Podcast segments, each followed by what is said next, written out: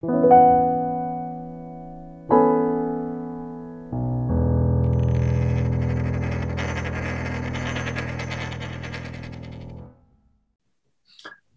zur Ausgabe Nummer 46 zum Kryptorückblick für den Monat Februar 2022. Und zugegen ist heute als Gast der Marc Spiering. Hallo Marc. Ja, hallo, freut mich. Vielen Dank, dass ich da sein kann. Schön, dass du da bist. Und der Mario, äh, der Mario ist heute nicht da, aber dafür ist der Ralf da. Hallo Ralf. Hallo, ich grüße, ich grüße euch. Na, alle, alle frisch. Dann mal los heute. Gut, machen wir mal los. Und zwar Gespräche im Februar, tue ich gleich mal erzählen. Im Februar hatten wir logischerweise den Kryptorückblick für Januar und, und für Dezember. Da war der Dennis Korey zu Gast und äh, zeitloses Thema waren unter anderem imperiale Werte. Dann hatten wir mit dem Professor Dr. Falco Tappen zwei Gespräche, ein normales Gespräch über Krypto und Steuern und ein Tutorial zu den delta-neutralen Handelsstrategien. Auch sehr interessant. Und äh, wir hatten meinen Freund Christoph Bergmann zu Gast und haben über sein Buch geschrieben. Das Buch heißt Die verrückte Geschichte vom Aufstieg eines neuen Geldes. Wir haben aber das, äh, unseren Podcast genannt Bitcoin, die unheimliche Geschichte vom Aufstieg eines neuen Geldes. Also Thor, ich muss dich ein bisschen berücksichtigen. Du hast gesagt, wir hätten den äh, Podcast geschrieben über sein Buch. Wir haben besprochen den Podcast. Danke, Ralf, für, die, für das aufmerksame Zuhören und das Korrigieren. Danke. Und dann rede ich gleich weiter, bin ja gerade so im Redefluss mein Freund Jimmy Song, der ist halt die einseitig die Freundschaft, der hat halt äh, beispielsweise jetzt ein paar Statistiken rausgebracht, die ich recht interessant fand. Er meint, dass die Kryp Kryptoinvestoren überwiegend männlich sind, also zu drei Viertel und tendenziell jung, um die 38, so Durchschnittsalter. Da sind wir beide, Ralf, ja ein bisschen drüber. Aber im Gegensatz zu den Kryptoinvestoren sind die Krypto-Neugierigen mehrheitlich weiblich und tendenziell sogar etwas älter, also 44 im Durchschnitt. So, und das deutet natürlich darauf hin, seiner Meinung nach, dass Bitcoin definitiv aus der Early Adapter Phase rausgekommen ist oder rauswächst und sich langsam zu einem Massenprodukt äh, entwickelt. So, eine weitere Statistik fand ich auch interessant zu El Salvador. Da kommen wir später nochmal dazu, am Ende des Podcasts. Mhm. In El Salvador gab es durch die Einführung von Bitcoin als äh, legale Währung, als Zweitwährung sozusagen, offizielle Währung im Land, gab es 30 Prozent Zuwachs in der Tourismusbranche in den November, also in den letzten zwei Monaten des letzten Jahres. 2021, November, Dezember. Und das Bruttoinlandsprodukt oder Bruttosozialprodukt war erstmals in der Geschichte zweistellig und zwar 10,3 Prozent. Fand ich auch bemerkenswert. Und das im Januar. Prognostiziert, das wurde vorausprognostiziert und es hat keiner geglaubt und äh, es ist eingetreten. Ob das nur, nur ausschließlich durch den Bitcoin, Einführung von Bitcoin in staatliche Währung äh, war, aber ich glaube auch sehr viel äh, positive Propaganda von außen hat dazu geführt, dass dort einfach auch, äh, ich sag mal, mehr Ruhe im Land entstanden ist, ja. Und ich denke, das geht so weiter. Das ist meine Voraussage für 2022. Genau. Gut, das schauen wir uns mal an, Ralf, ne? Mal näher. Ja, ja. Also zum ersten, zum ersten wollte ich noch sagen, ja, das kann ich bestätigen. Ich kriege auch immer mehr Anfragen äh, von älteren Personen. Ich bin jetzt, jetzt seit äh, 2015 im Markt drinne. Und da waren es wirklich, äh, da sind schon ein paar Ältere mit bei, aber jetzt nicht zu sehr. Und jetzt ist wirklich, ähm, merkt man immer mehr, dass auch immer ältere Personen ich selber berate ja auch Kunden und äh, ich habe auch viele 60-, 70-Jährige, äh, die ich da berate und äh, zu denen nach Hause fahre. Und da muss ich auch wirklich feststellen, dass es wirklich auch immer mehr zunimmt. Ne? Und was man natürlich nicht vergessen darf, ähm, die älteren Personen kommen auch immer leichter rein in den Markt. Ja? Durch diesen technologischen Fortschritt, durch diese Adaption ist es schon relativ simpel, äh, mit einfachen Apps auch schon Kryptowährung äh, zu kaufen. Ne? Und das war mhm. einfach noch, wenn ich, wenn ich noch zurückerinnere, 2016, 17, ähm, Auszahlung von Kryptowährungen war schon recht kompliziert gewesen. Also nur mal die Kryptowährung jetzt mal ein Fiat zu tauschen als Beispiel. Da gab es damals diese Zapo äh, Debit Card und da gab es äh, vielleicht noch ADV Cash. Da gab es nicht so viele Möglichkeiten. Da gab es auch noch nicht, noch nicht viele Bankanbindungen und so weiter. Und heute geht das wirklich relativ schnell Aber leider muss ich feststellen, landen da viele auf den, ähm, ja, auf den falschen Plattformen, ja, äh, wo einfach äh, keine richtigen Wallets gibt, sondern eher so eine Art wie, ja, wie, äh, Kryptowährung wie so Wertpapiere ähm, sozusagen gehandelt werden, ja. Mhm. Hast du bei den äh, älteren äh, Kunden ja. sozusagen auch äh, Leute dabei, die so, ähm, naja, ich sag mal, bewandert sind, dass die private, also eigene Wallets äh, Custody, Private Custody machen oder? Nein, gar nicht. Nee, das ist, äh, mhm. kann ich nicht sagen. Das ist dennoch zu komplex. Ja, das mhm. ist, denke ich, noch ähm, zu weit weg. Wird sicherlich einzelne Personen geben, aber jetzt aus meiner Erfahrung, Schatz, äh, eher nicht. Also meistens liegt das dann auf der Börse und da brauchen sie ein bisschen Hilfe, auch jetzt bei einfachsten Sachen. Also noch bisschen noch unsicher sind auch die Leute, ja, mit dem Wegschicken, mit dem Kaufen und dennoch mit den, ähm, ja, weiß ich jetzt 0,25 Bitcoin oder Satoshi oder ähm, viele glauben auch noch, oder sie, sie können noch ein, nur ein Bitcoin kaufen, er ist nicht teilbar.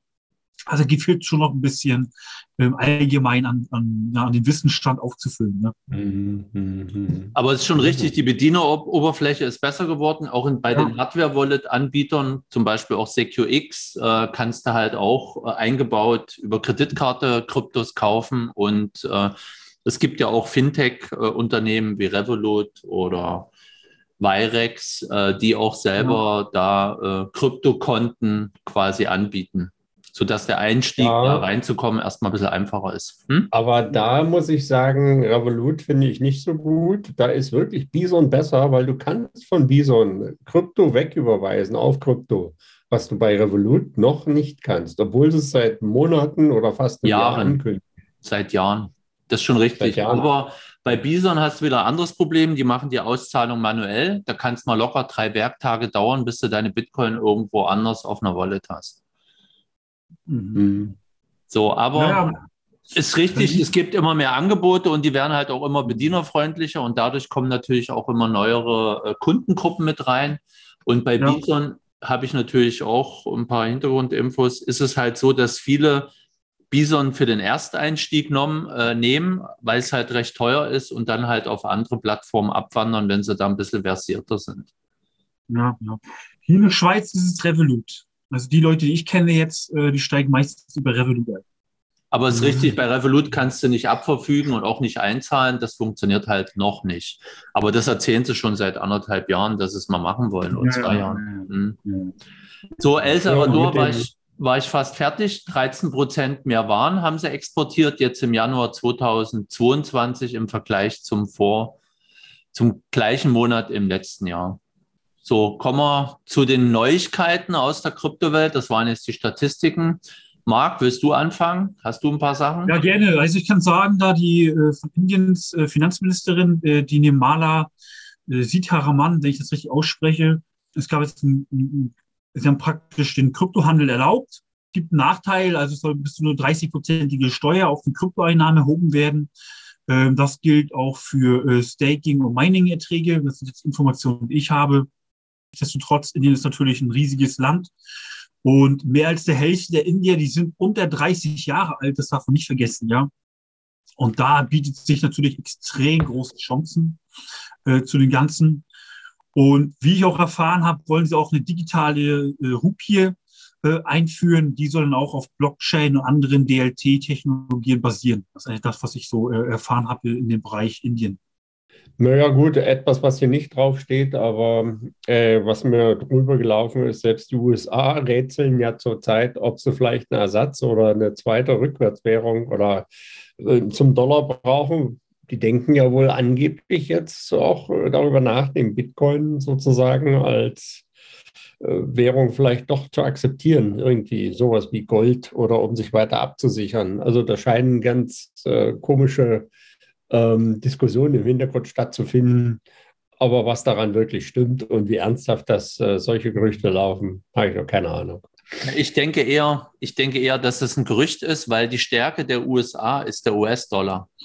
Hm. So und und bevor die da irgendwas anderes nehmen, wo sie keine Kontrolle drüber haben, da werden die eher Diem zulassen, weil da natürlich wieder ein amerikanisches Unternehmen dahinter steht, was mit den drei Buchstabendiensten zusammenarbeitet und natürlich auch amerikanische Politik durchsetzt.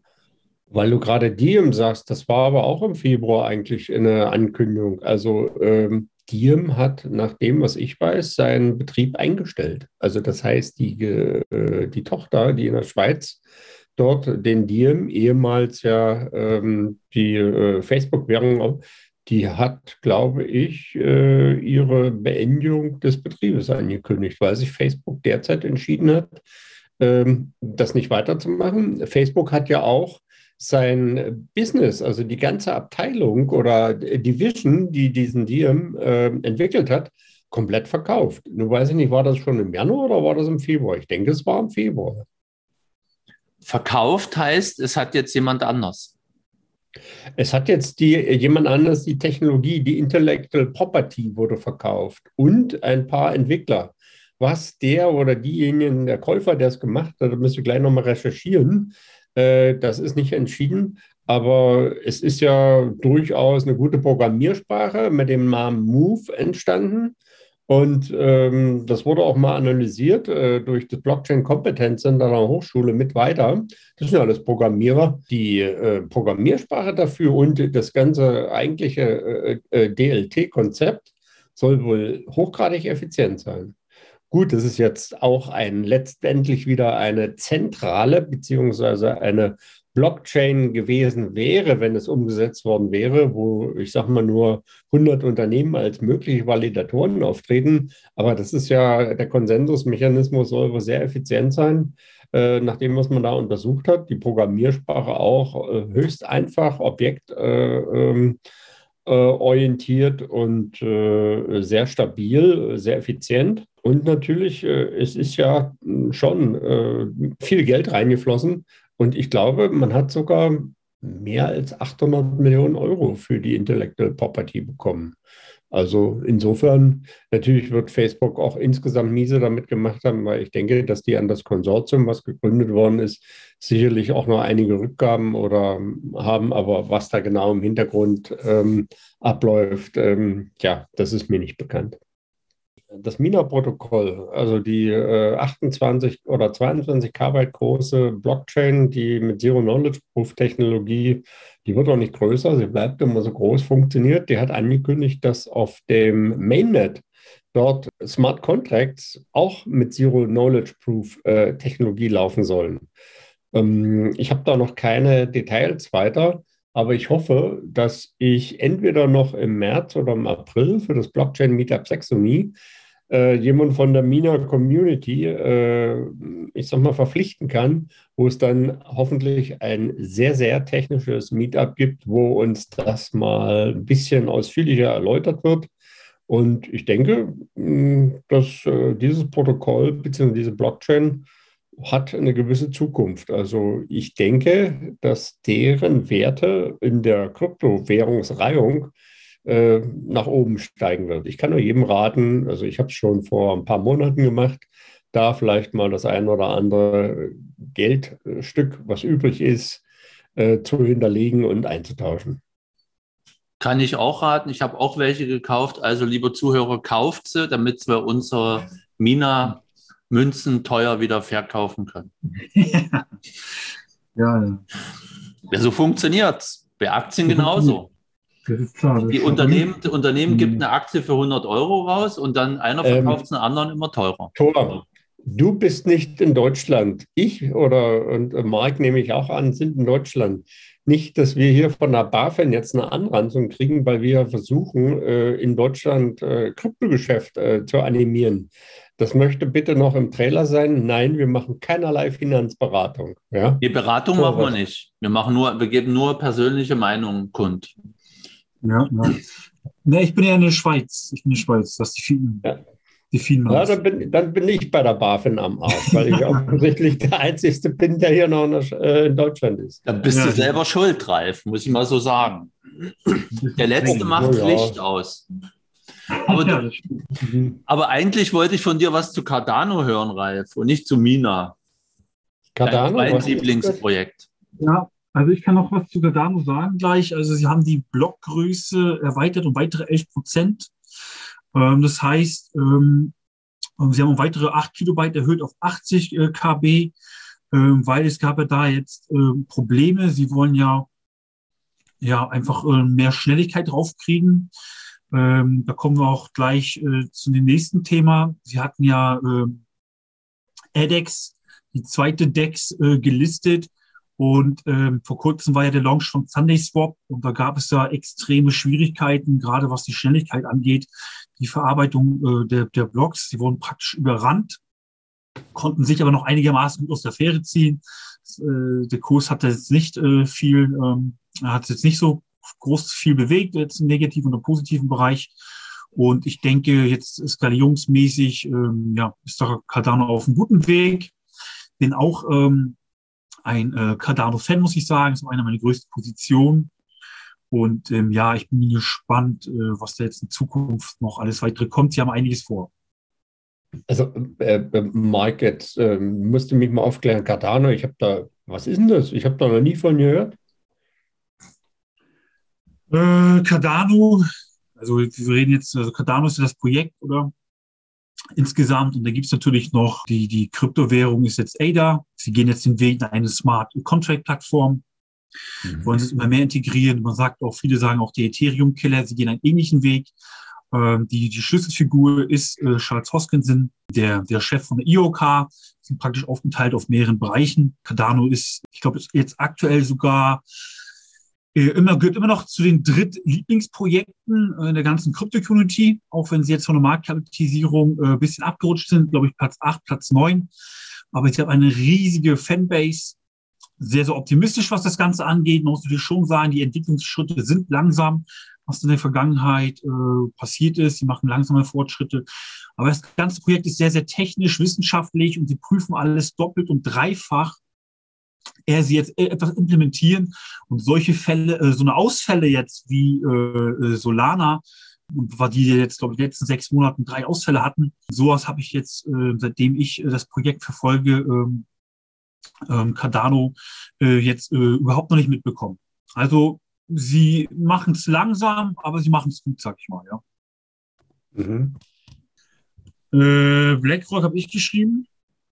Ist das eine gute Nachricht, dass die in den Kryptomarkt einsteigen wollen? Für viele schon, denke ich schon. Echt? Warum? Ähm, BlackRock ist natürlich der größte Vermögensverwalter. Sie verwalten nach meinen Recherchen ein Vermögen von über 10 Billionen US-Dollar für institutionelle Kunden. Und äh, sie wollen jetzt über die Aladdin Investment Plattform, wollen sie mehr institutionelle Kunden ganz einfach ermöglichen, mit Kryptowährung zu handeln ja, deswegen denke ich auch, dass viele auch jetzt äh, das jetzt auch als Anreiz sehen, wenn jetzt BlackRock einsteigt. Ich denke, die sind schon lange drinne, ja, natürlich. Aber ich denke, wenn das jetzt so öffentlich kommuniziert wird, dass auch viele sagen, okay, jetzt gehen die auch noch rein, kommt dieses Fear of Missing Out, also die Angst, etwas zu verpassen, dass viele Leute dann sagen, okay, jetzt spätestens jetzt muss ich rein. Oder ich weiß natürlich nicht genau, äh, welche institutionellen Kunden ähm, da natürlich warten die gehen natürlich dann nicht mit paar Millionen rein, sondern mit paar Milliarden. Und äh, ich denke schon, dass BlackRock das äh, regulatorisch so machen wird, dass es viele institutionelle äh, Anleger da sehr, sehr einfach auch in den Kryptomarkt investieren können äh, von der Gesetzeslage her. Deswegen ist es für mich auch ein sehr bullisches Zeichen. Es ist ein bisschen untergegangen. Es wurde jetzt nicht so, es ist jetzt nicht so stark durch den Kryptomarkt gegangen. Aber ich habe diese Informationen da jetzt äh, für den Februar noch ausgesucht, ja. Naja, was ich noch neu fand, das hat ja ein bisschen ein Gerücht stattgefunden, findet immer noch statt, dass man jetzt den Hacker äh, gefunden hat, der angeblich die DAO gehackt hat. Und da gibt es ja auch ein Buch, das ist äh, so von Laura Schien erschienen vor naja, knapp zehn Tagen, äh, The Cryptopians. Und äh, wir können ankündigen, dass wir äh, ein Interview mit dem Creator der DAO, äh, Christoph Jentsch, gemacht haben und äh, dass er dort äh, gesagt hat, er schätzt es so ein, also er weiß, weil er die äh, DAO ja programmiert hat, äh, worüber er redet, denke ich. Er schätzt ein, dass äh, zu 99 Prozent äh, das, was dort in dem Buch aufgedeckt worden ist, stimmt, dass der Topi, der da mit Julian Host zusammen 10x gegründet hat, dass er derjenige welcher zu sein scheint, äh, der äh, wirklich dort sozusagen dieser DAO-Hacker war in 2016. Ich selbst habe ja jetzt über zwei Jahre mit Christoph zusammengearbeitet in seiner Firma, bin auch aus Mittweiter. Wir hatten ja ganz früher auch, äh, als er noch nicht bei der Ethereum Foundation war, eine Fahrgemeinschaft. Aber darüber kann man sich in einem unserer nächsten Podcasts äh, dann anhören mit dem Interview und seiner Meinung dazu. Ich kann auch das Buch äh, empfehlen, The Cryptopians. Äh, leider kann man es als Papierbuch nicht bestellen. Es ist ausverkauft bei Amazon, bei Thalia. Man kann es aber sich elektronisch downloaden. Äh, ist auch ein bisschen günstiger als auf dem Kindle, kann jeder lesen, aber ist nur auf Englisch verfügbar zurzeit. Mhm. Da wir, da wir gerade bei Hacks sind, fällt mir gerade ein, auch Coinbase hat jetzt ein Patch ver, veröffentlicht. Äh, bei dieser Lücke, bei dieser Sicherheitslücke, die schon ziemlich lange bestand, äh, kann man einfach durch Ändern äh, des der, der, der Coin-Bezeichnung, der Münzbezeichnung, die gleiche Münze für einen anderen Preis verkaufen. Also Beispiel war, dass man über die API die Shiba-Token, die eigentlich nicht viel wert sind, zu Bitcoin-Preisen hätte verkaufen können. Also ein ziemlich mhm. derbes Ding. Und das ist jetzt nach langer Zeit durch das Riesenunternehmen Coinbase erst gefixt worden. Ja, aber ich meine, wir haben da jetzt dauernd äh, solche Hacks, die da rauskommen. Oder es zeigt sich auch, dass die Hacks letztendlich alle nachverfolgbar sind. Ja. Mhm. Bitfinex hat man ja auch die 3,6 Milliarden Dollar oder was das mittlerweile war.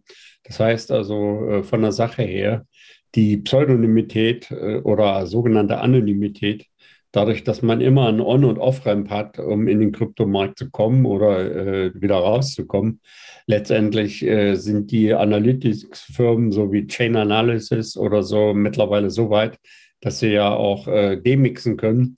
Also sprich, äh, es wurde äh, dort ja auch ein Wallet ähm, äh, was als Mixer-Wallet für Bitcoins galt, wurde ja da schon auch so offengelegt, dass es also dass man Mixer verfolgen kann, aus denen etwas rauskommt und dann noch dreimal wieder alles mixt und rausmixt. Also äh, sonst hätte man ja die, äh, die Bitfinex-Hacker sozusagen ähm, oder zumindest das Geld und die Keys äh, von dem Bitfinex-Hack, ob das die beiden, also das Ehepaar aus New York wirklich selber waren oder ob die nur die Geldwäsche machen, das weiß man ja noch nicht werden wir irgendwann vielleicht erfahren. Netflix hat sich ja die Rechte gesichert, äh, um das verfilmen zu dürfen.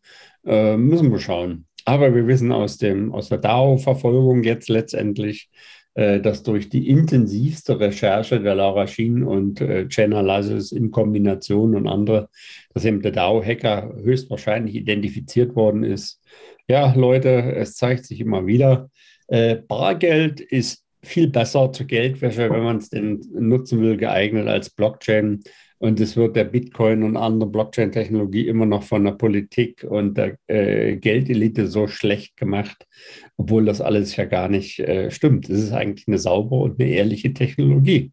Ja, sauber, auch deswegen, weil immer mehr grüne Energie für äh, Konsensusmechanismen, die auf Proof of Work ähm, äh, arbeiten, genutzt werden. Und sauber auch deswegen, weil Geldwäsche fast immer mehr unmöglich wird.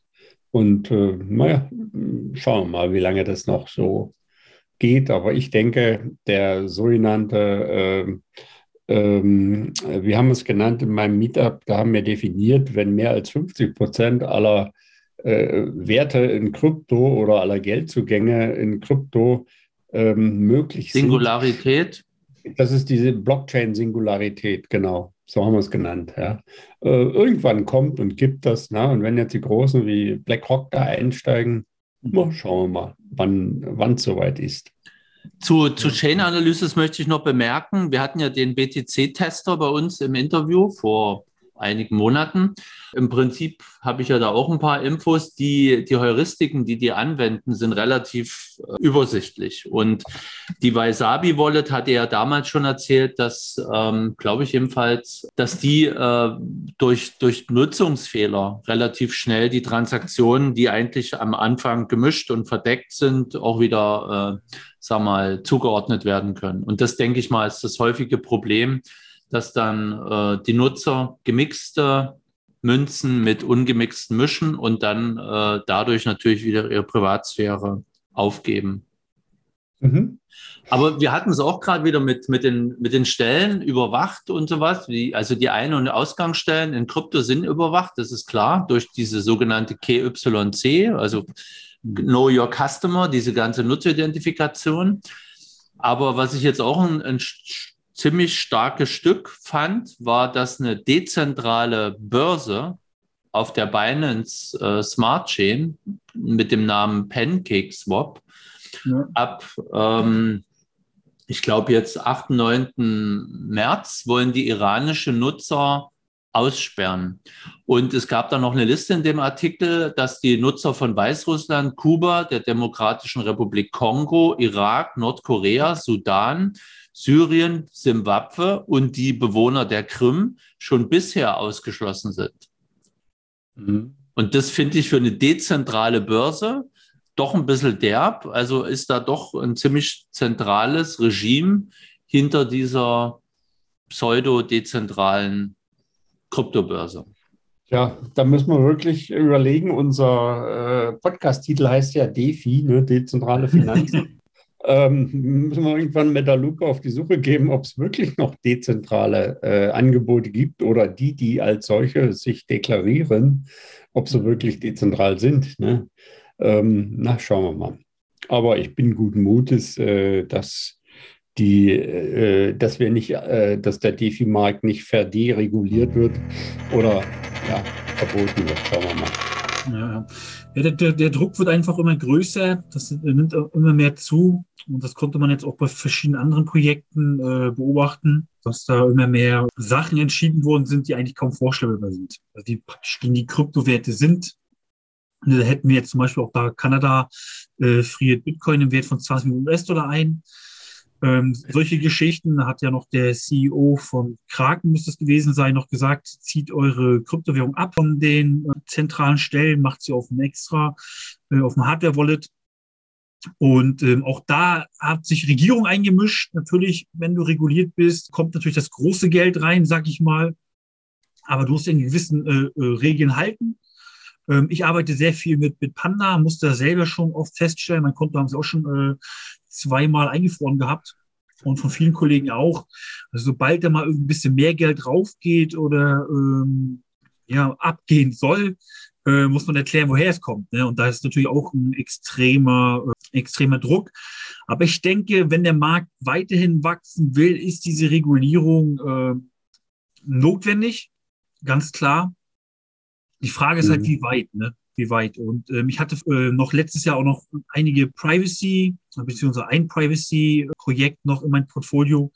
Und das habe ich auch komplett rausgenommen, weil ich einfach sehe, dass der Druck ähm, einfach zu stark wird für diese Privacy-Projekte und dass ich da kaum äh, mögliche Aufstiegschancen sehe, wenn er schon ziemlich hoch gelistet ist. Also sage ich mal eine Top 300. Und deswegen bin ich kein großer Fan von. Jetzt hatte mir letztens jemand gesagt gehabt, das hältst du von den, äh, von der Pirate Chain, von diesen A, ähm, von diesen A-Projekt, diese A-Token, ja. Er hat einen ziemlichen Run gehabt, aber war mir jetzt auch schon zu hoch bewertet. Ich kannte ihn schon länger. Und auch da muss ich sagen, wie gesagt, da sehe ich kaum irgendwie äh, groß Zukunft aktuell. Ich weiß halt nicht, wie sich, wie sich das entwickelt. Ich denke, Projekte, die stark mit Regulierungsbehörden zusammenarbeiten, jetzt auch gerade in, in dem Bereich Tokenisierung, ich denke, da ist sehr viel äh, Wachstum noch möglich, weil der Bereich ist für mich einfach noch un, unter dem Radar von vielen äh, Anlegern und auch da hatte ich mhm. mal einen, einen anderen äh, äh Podcast da, das Projekt LCX empfohlen, die in Liechtenstein sitzen, die da wirklich sehr stark, acht starke Blockchain-Regularien haben, verschiedene Gesetze extra entwickelt worden sind. Und auch da wurden jetzt zum Beispiel äh, Diamanten tokenisiert ähm, auf der Blockchain äh, mit Diamants, auch äh, interessantes Projekt. Und auch da kann ich, äh, ja, äh, da habe ich auch gesehen, äh, dass Regulierung macht unter anderem schon natürlich, äh, ja, oft auch Sinn. Es wird halt immer schwieriger, auch jetzt für, anscheinend auch für so eine Decks, das Ganze zu sagen, nein, wir sind dezentral, auf Deutsch gesagt, ihr könnt uns mal, ja. Ähm, auch da wird natürlich der Druck extrem erhöht auf die äh, jeweiligen Entwickler und die Leute, die dahinter stehen. Mike, weil du sagtest, in deinem Portfolio, ja. Äh, wir hatten, äh, vielleicht stellt sich noch mal ganz kurz vor, weil vielleicht noch nicht alle dich kennen. Ja, das haben wir ja heute noch mal ganz am Anfang gar nicht gemacht. Aber ja. wenn du sagst, dein Portfolio, ähm, dann ist da ja irgendeine Unternehmung oder sowas dahinter. Ja, ganz genau. Ich habe die Kryptoanalysen MSP gegründet. Äh, da gibt es jedes Jahr äh, gibt's da Updates. Da empfehle ich Kryptoprojekte. Ähm, es gibt ein Anfängerpaket und ein Profipaket.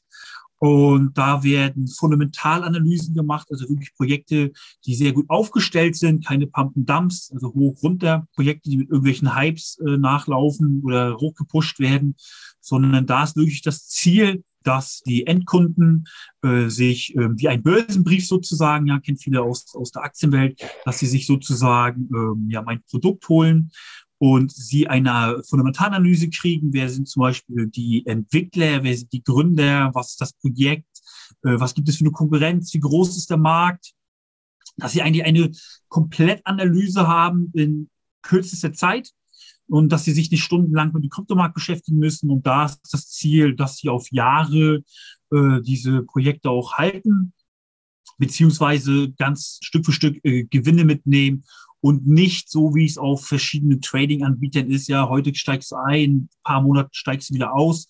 Weil, wie gesagt, ich bin halt schon äh, seit, seit 2015 äh, drin im Markt war früher auch mal im Vertrieb sehr stark tätig, Network Marketing äh, mit Investmentprodukten. Und da habe ich einfach die Erfahrung gemacht, dass 90 Prozent der Anleger wollen einfach mal einmal investieren, das Geld liegen lassen, so wenig wie möglich eigentlich damit zu tun haben und nicht ständig kaufen, verkaufen, äh, da jetzt anmelden, da rüberschieben, ist alles viel. Und deswegen eigentlich so diese Grundidee entstanden äh, von diesen Kryptoanalysen, weil ich selber so ein ähnliches Produkt gesucht habe. Mittlerweile gibt es auch noch drei, vier andere Konkurrenten, aber ich habe sehr, sehr zufriedene äh, ähm, Kunden und ähm, der Preis ist auch im Rahmen drinne. Es ist eine Einmalgebühr, kein monatliches Abo. Und äh, wie gesagt, in kürzester Zeit kann ich, äh, kriege ich äh, Kryptoprojekte vorgestellt, die wirklich auch Potenzial haben für die Risikobereitschaft jeden Einzelnen. Deswegen habe ich ein Anfänger- und ein äh, Profi-Paket. Anfängerpaketen sind dann etablierte Kryptowährungen. Da ist natürlich äh, die Downside äh, nicht so tief, ja, also jetzt wie Bitcoin, Ethereum. Die Upside ist vielleicht eventuell nicht so hoch.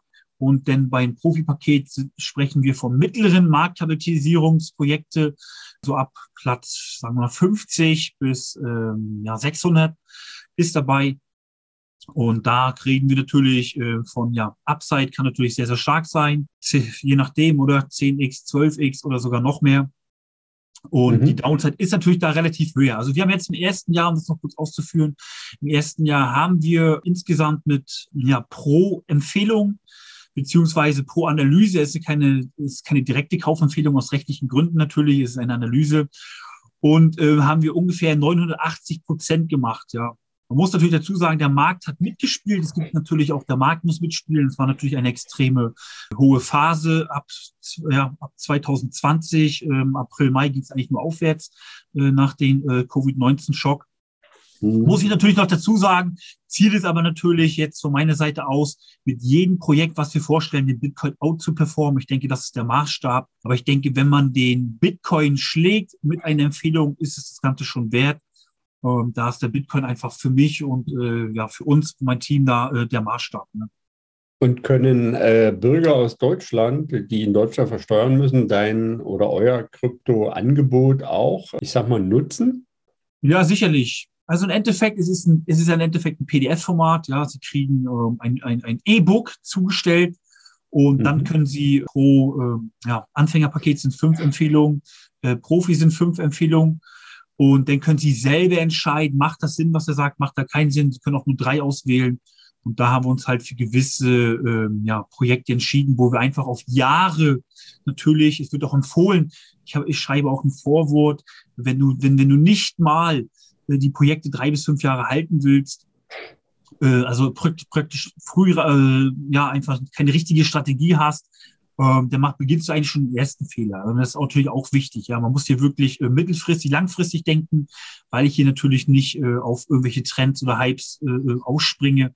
Aber das ist auch alles denn ein Vorwort wirklich auch, äh, ja, auch gut beschrieben.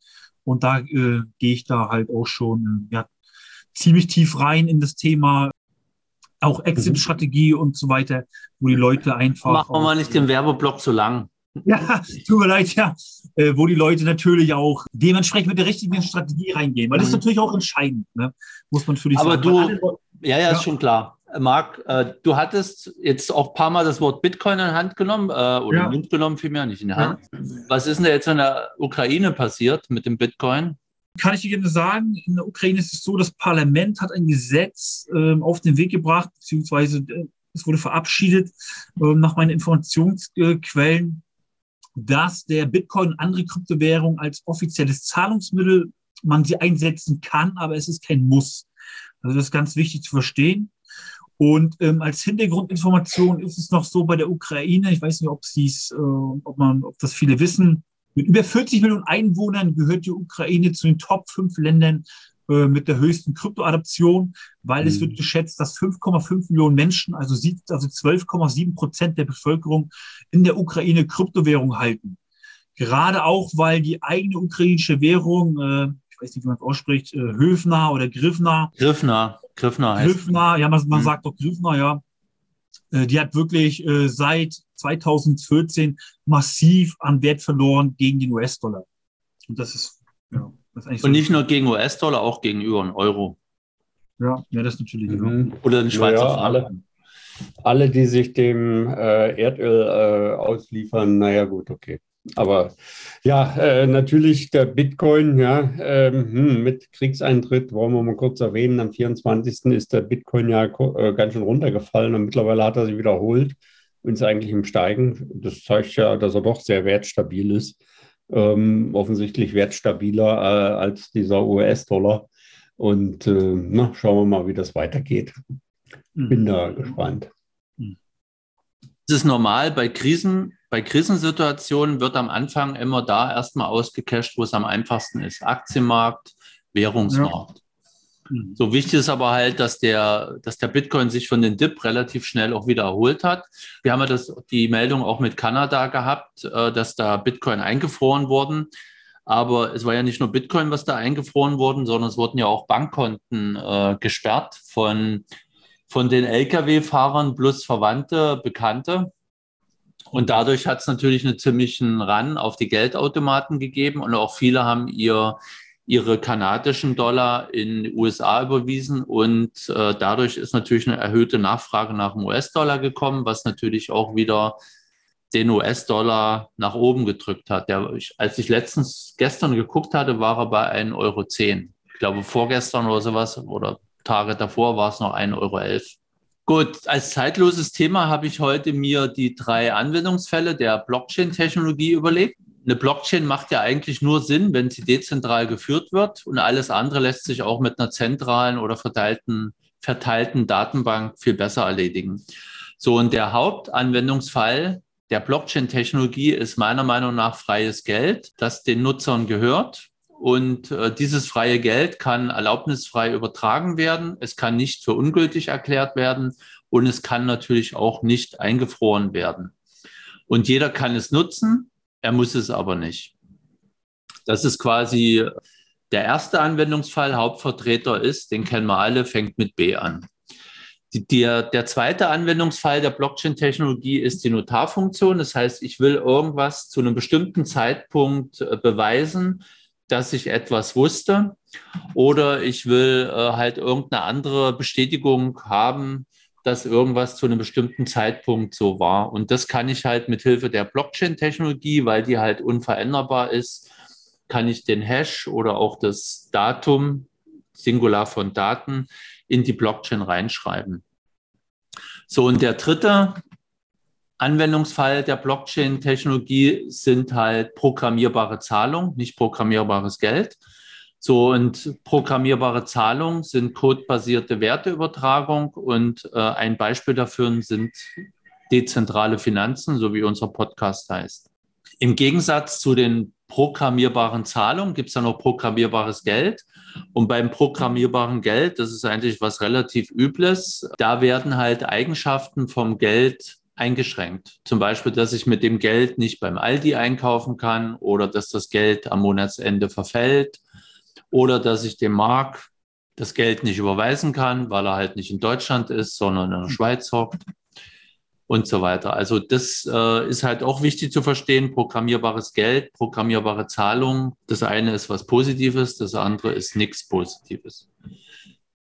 Fragen dazu? Hm, eigentlich nicht. Mit Programmieren, programmierbares Geld ist natürlich so, man munkelt ja, dass gewisse Eliten das einführen wollen, ja. Thema Grundeinkommen. Und da muss man wirklich extrem aufpassen, auch aufklären. Ja, das ist natürlich ganz wichtig. Doch vielen ist es noch gar nicht bewusst. Aber ja, ich bin mal gespannt. Also es wird, es wird kein bedingungsloses Grundeinkommen werden. Also es muss kommen, ne? Äh, äh, aus verschiedenen wirtschaftlichen, ökonomischen, finanztechnischen Gründen. Es ist kein bedingungsloses äh, Grundeinkommen, sondern es wird ein bedingtes Grundeinkommen sein. Nur wer sich ordentlich brav verhält, wird das Geld kriegen.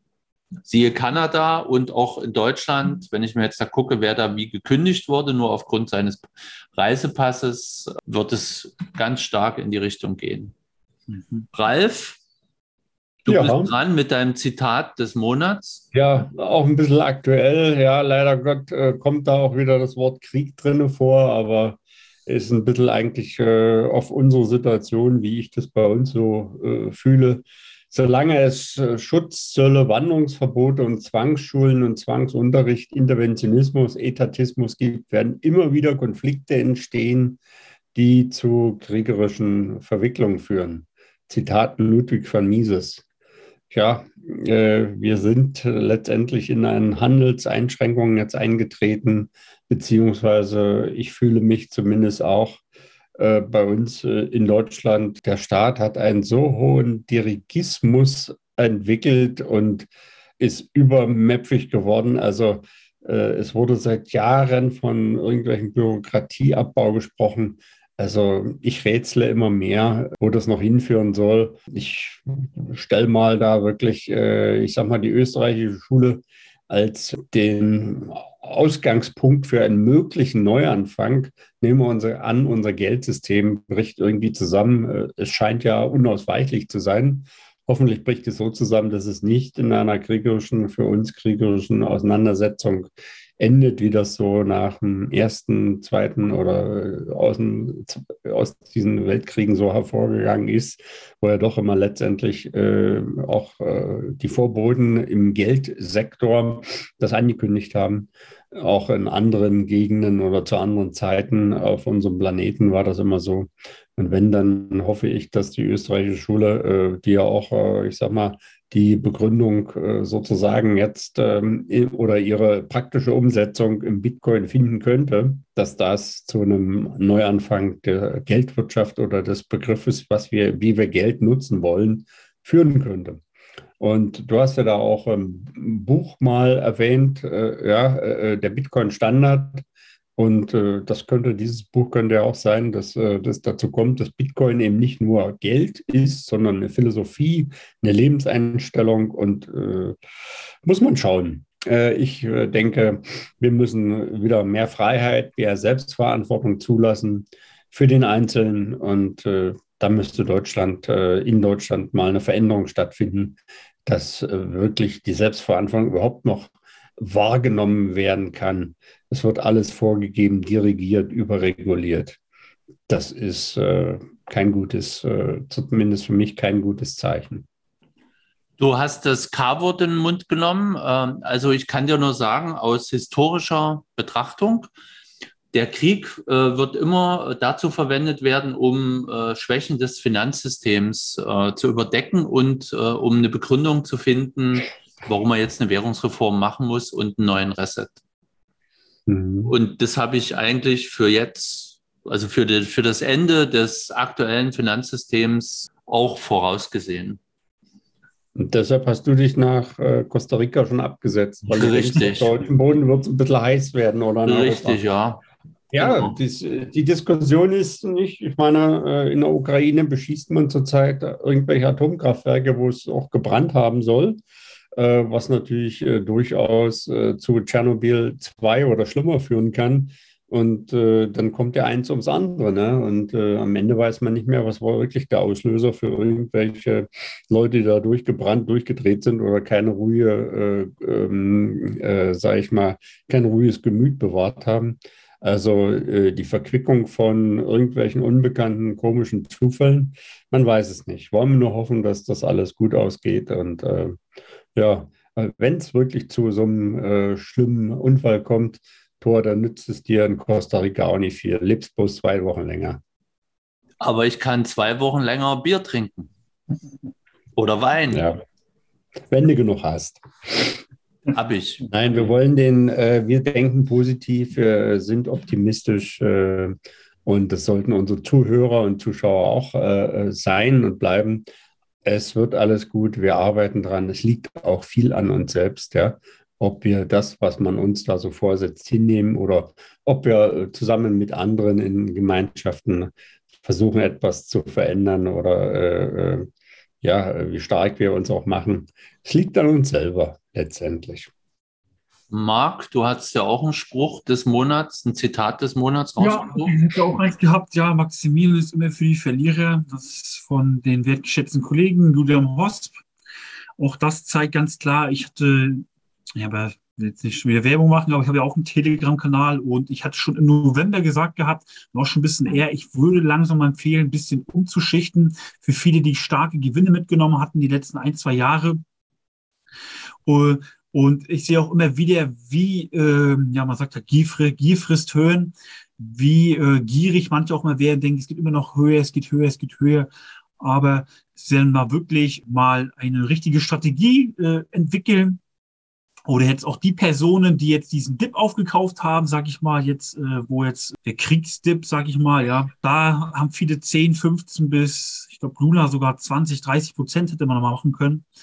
Und auch da jetzt mal Gewinne mitnehmen und da nicht einfach immer zu ähm, gierig zu werden. Und ähm, ja, deswegen denke ich, passt es auch gut äh, aktuell hier rein. Mein Zitat des Monats kommt von dem Autor des Bitcoin-Standards. Und der hat mal gesagt, Bitcoin ist Konsens ohne Krieg. Tja. Finde ich auch ganz gut. Kann ja jeder mal ein mhm. bisschen drüber nachdenken, was er damit meint. Also es ist eine ziemlich philosophisch kurze Aussage, aber. Ja, Bitcoin ist nicht nur Geld, sondern mittlerweile es wird immer mehr Philosophie und Ökonomie. Ja. So, dann kommen wir zum Ausblick. Der Ausblick sieht dieses Mal blau-weiß aus, und zwar die Fahne von El Salvador. Das heißt, das Team von Defi.jetzt, sprich der Ralf und ich, wir planen als zweite deutsche Delegation nach El Salvador zu reisen. Ich fahre mit dem Auto hin, der Rest darf mit dem Flugzeug kommen. Um sich, mit dem Schiff kommen. Oder mit dem Schiff, ja, kannst du auch. Äh, um sich über, die aktuell, über den aktuellen Stand der Bitcoin-Projekte im Land zu informieren da sind wir dran, ein ähm, Programm zu organisieren. So grober Termin, 20. bis 30. Mai. Und die Veranstaltungen äh, oder die Termine werden halt in der Kernwoche 23. bis 27. Mai diesen Jahres sein. Also das ist Montag bis Freitag. Und wenn mhm. du, lieber Zuhörer oder Zuschauer, mitkommen willst, dann schreib uns doch äh, an über Telegram oder über anderen Kanal äh, warum du mitkommen willst. Und dann schauen wir mal, ob wir das dann auch hinbekommen. Apropos Schiff, also es könnte wirklich so sein. Ähm, ich plane ja äh, auch mit Titus Gebel, äh, das ist ja der Gründer von Free Private Cities, auch ein Blockchain-Meetup zu machen demnächst. Und er hat ja in Honduras auf der Insel Roatan dort so eine freie Privatstadt gegründet, Eventuell gucke ich mir das kurz vorher an und würde dann versuchen, wirklich vom dort mit dem Schiff äh, nach El Salvador zu kommen. Das liegt ja so weit nicht auseinander. Ja. Ähm, vielleicht komme ich dann wirklich mit dem Schiff. Mal sehen. Gut. So, unsere ja. Erreichbarkeiten, äh, da der Mario nicht da ist, mache ich das mal diesmal. Also ganz normal erwischt er uns, erreicht er uns über die Homepage www.defi, wie dezentrale Finanzen.jetzt. Oder ihr könnt in unseren Telegram-Kanal kommen, defi-jetzt oder defi-chat. Dann findet ihr Blockchain-Espresso-Folgen äh, und aber auch die von äh, defi.jetzt in eigenen Kanälen auf den üblichen bekannten Podcast-Plattformen. Und auf Hive äh, findet ihr mich bc-i und auf Getter Tor-Unterstrich Tor Alexander oder auf YouTube, wenn ihr da halt nach meinem Namen sucht. So, das war's für heute. Marc, hast du noch? Du bist, Thor, du bist ja ein richtiger Mediengigant mittlerweile. Ja. Das ist ja unglaublich. Ja, ich wollte mich noch bedanken, dass ich da sein durfte. War eine angenehme Runde. Ist auch schön, wenn man die ganzen Sachen nochmal Review passieren lässt. Und ähm, ja, ich freue mich schon auf die nächste Folge mit euch.